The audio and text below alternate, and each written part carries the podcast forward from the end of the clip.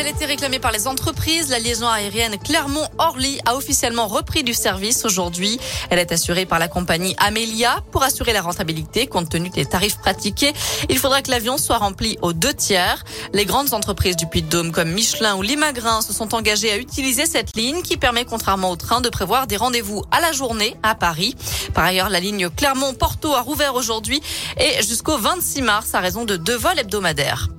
Et puis sur les rails, de 4 à 6 heures de retard pour trois intercités entre Clermont et Paris la nuit dernière. 1200 passagers sont restés bloqués pendant des heures en pleine voie à cause de problèmes successifs.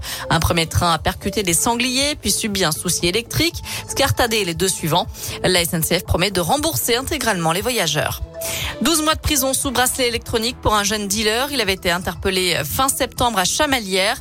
Issu d'une famille aisée de Blanza, d'après la montagne, il n'était jusque-là pas connu de la police. Jusqu'à ce que les fonctionnaires retrouvent une centaine de grammes de résine de cannabis dans son sac. Un sac confié par un trafiquant de la Gautière à Clermont. Une vente censée rembourser une dette de jeu de 750 euros selon lui.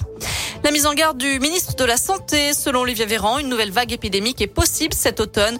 Le taux d'incidence au niveau national est en hausse de 11% sur la dernière semaine, avec une légère hausse des hospitalisations aussi. L'effet de la baisse des températures principalement qui incite à rester en intérieur. Dans le reste de l'actu, Harry Habitant, mis en examen pour viol, il a été placé sous contrôle judiciaire. L'acteur humoriste avait été interpellé dimanche et placé en garde à vue. La veille, une jeune femme avec, qui il entretient une relation intime avait porté plainte contre lui.